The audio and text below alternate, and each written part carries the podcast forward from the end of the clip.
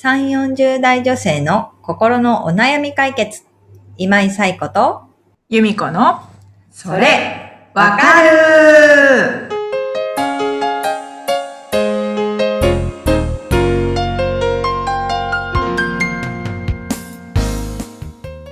はい。ということで、11月第3週のそれわかるが始まりました。皆さん、こんにちは。こんにちは。はい。ということで、えー今日はちょっと、みんなで考えたいお悩みがみんな、たかな皆さんのお知恵もお借りしたい。うん。思っています。ので、ゆむこさん、ご紹介をお願いいたします。はい。かきくけこうちゃんさん46歳の方からです。はい。子供の中学校でいじめがあると我が子から聞きました。息子は当事者でも加害者でもありませんが、一保護者としてできることはないのかなと考えてしまいます。どんなことができるでしょうか？というご相談をお寄せいただきました。はい。えーかきくけこうちゃん、ありがとうございます。ありがとうございます。はい。えー、子供の中学校でのいじめうんですね。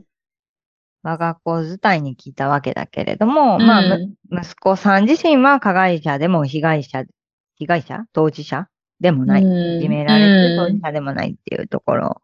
とはいえね、やっぱり胸は痛みますよね。ど、どのぐらいのその距離感の子が被害者だったり加害者だったりしてるのかはわからないけれども、やっぱり親としては、一保護者としては思うことがうん。うん。ありますし、まあいろんな、うんちょっともう状況が全然わからない中で、なんかいろんなも妄想というかうん推測が、まあ先走っちゃうわけですよね。うんこここだけ見ると。だから、まあなんとも言えないところではあるけれども、うんなんかでも息子さんがうん。来てくれたっていうことうん。は、そこはこう受けていきたいなっていうのは思うんですよね。うん何をもってこう、その思春期のお子さんが親にその、そういうね、う話してたのん。かっていうところを考えると、まあなんか、何かしてほしくてうん。言ったのか、それとも、えー、ただ話を聞いてほしいのか。うん。うん。ですよね。そこはなんか、聞いてもいいのかなっていうのは思いますし、まあ一保護者としてみたいな視点で考えたら、もしかしたら、こう、学校側にそういうことを子供が話してたっていうことは伝えた方がいいのかもしれないし、まあそれにあたっても、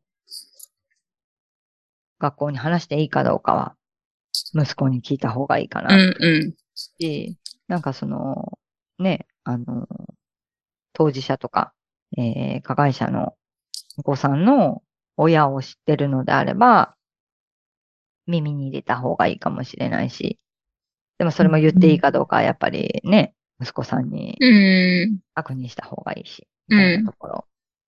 で、まあ、なんかあの、そうですね、あのいじめとハラスメントを一緒にするなみたいな話がもしかしたらあるかもしれないけれども、でもなんかこう企業でそのハラスメントみたいなことがあった時には、やっぱり誰かに相談するっていうことがすごく大事なわけですよね。で、それを例えば見聞きした人でも、誰かに相談する、えー、相談窓口に報告するとか相談するとかっていうのは大事だし、なんかなんならそういうことがあったっていうことを記録しておく。いつこんなのを見たとか、えーこんな話を聞いたとかっていうのを記録しとくってことも大事かなっていうのを思うので、まあそこにのっとって、まあとりあえず一時対応じゃないけれども、やっていくのは大事かなっていうのは思います。でも、まあなんかすごくこう、ね、いじめの程度もちょっとわからないし、さっき言ったみたいに、うんちょっと状況がわからない中で、例えば、親として学校に言うことによって、もしかしたら誰かが言ったみたいなことで、いじめのターゲットにされたりとかする可能性もあるのであれば、やっぱりそこは息子さんの意向も確認しながら慎重に対応していく必要はありつつも、で、も、やっぱり企業のハラスメントとかとは違うのは、うん。あの自分の子供だから、子供から聞いてる、あとは、そこにいる当事者も加害者もみんな未成年なわけだから、やっぱり大人が介入していかなければいけないのであれば、介入する必要はあるのかなっていうのはうん思いますよね。っうん。ていうところで、うんうんお子さんが中学生の由美子さん、いかがですか、うん。ねえ、これ本当になんか心がい痛いというか、ううん。ん痛い。痛いなぁと思って、一保護者としてできることはないのかな。だから、うーん、私だと多分息子にすごいいろいろ聞いちゃいますよね。それ、先生知ってるのとかうんうんうん聞いちゃいますね。で、うんうるさいって言われるんですよね。しつこいとか。でも、でも言ってくれたよねってところですね。でも、そうそうそうお母さんに言ってくれましたよねっていうところなので、うん、聞いたからには知りたいな、みたいなことそうそうそうそうそう気になっもて仕方がないんだけど、みたいな。うん。ともか、し、そうそう。でもなんか話してくれたっていうことは別に今すぐ何とかしてっていうことではなくても、なんか気にかけててほしいっていうのはあるのかなとか思うんですよね。もしくは、そのいじめがあることを知ってしまったことを一人で抱えきれないから、うん、誰かに一緒に気持ちを抱えてほしいとか、いうこともあるのかなというのは思うので、まあなんかその場の話だけで、じゃあこれしてこうって決める必要は、もしかしたらないかもしれなくて、ね、あの、日を置いて、そ、あ、それから、あ、その後、あの、この前話してたいじめのことどう？とか、うん、ことを。聞いて、うん、一緒に何ができるのかを考えてあげるとかっていうことでもいいのかなとか思うし、うん、ね、あの、特にね、その被害者の子は誰か相談できてるのかなとかっていうのは、でもやっぱり一保護者としては気になりますよね。うん、そうそうそうそう。うんうん。ね一緒に気にかけてあげるっていうことも大事かなっていうのはうん、思います。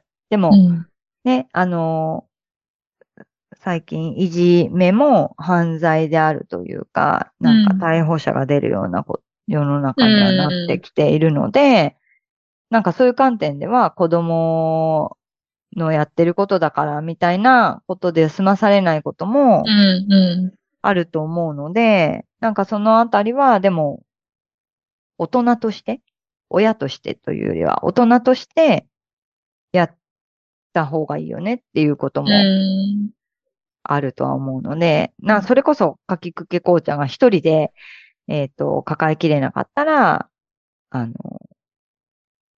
夫と考えるとか、うん、ね、あの、他の、まあ、他のママに、ね、お母さんに言っていいかどうか、また息子さんの意向にもよるけれども、言ってみるとか、話してみるとかいうことでも全然いいのかなっていうのは思うので、うん、まあ、なんか、あの、うん。息子さんもそうだし、かきくけこうちゃん。も、一一人で抱えないようにしてうん。いってほしいかなっていうところですね。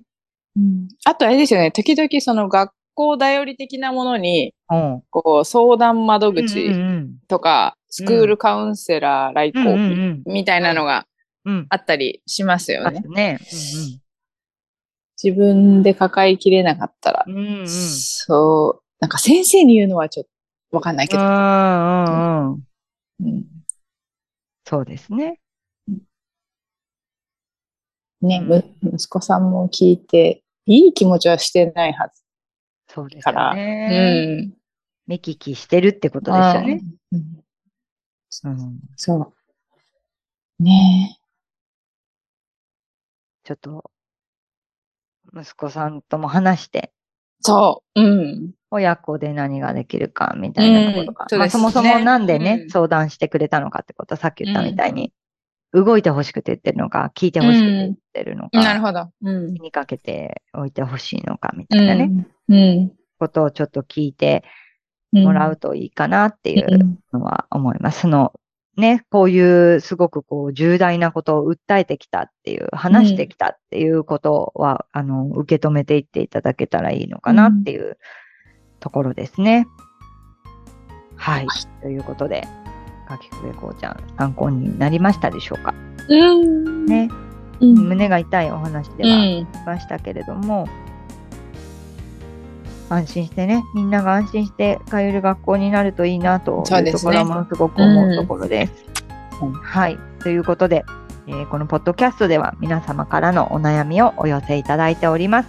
はい。寄せ方のご案内をお願いいたします。はい。番組では皆さんからのお悩みをお待ちしております。番組ポッドキャストの各エピソードページにリブラボラトリー公式 LINE の URL を載せています。公式 LINE を登録後、メニュー画面よりお悩みを投稿してください。皆様からのお悩みお待ちしております。お待ちしております。はい。ということでね、今週も終わりましたけれども、まだあお悩みをお寄せいただいております。あ、はい。もう年末が見えてきてますけど、皆さ。んはい。よ。もやもやは今年のうち、はい、吐き出していただいて。はい。すっきりとね、来年迎えられるように、はい。ちょっとね、あの、もう向こう側が見えてきた感じですよね。う ん見えてきました。はい、するので、ぜひ何かあればお寄せください。ということで、皆さんまた1週間元気に過ごしていきましょう。それではまた来週、さようなら。さようなら。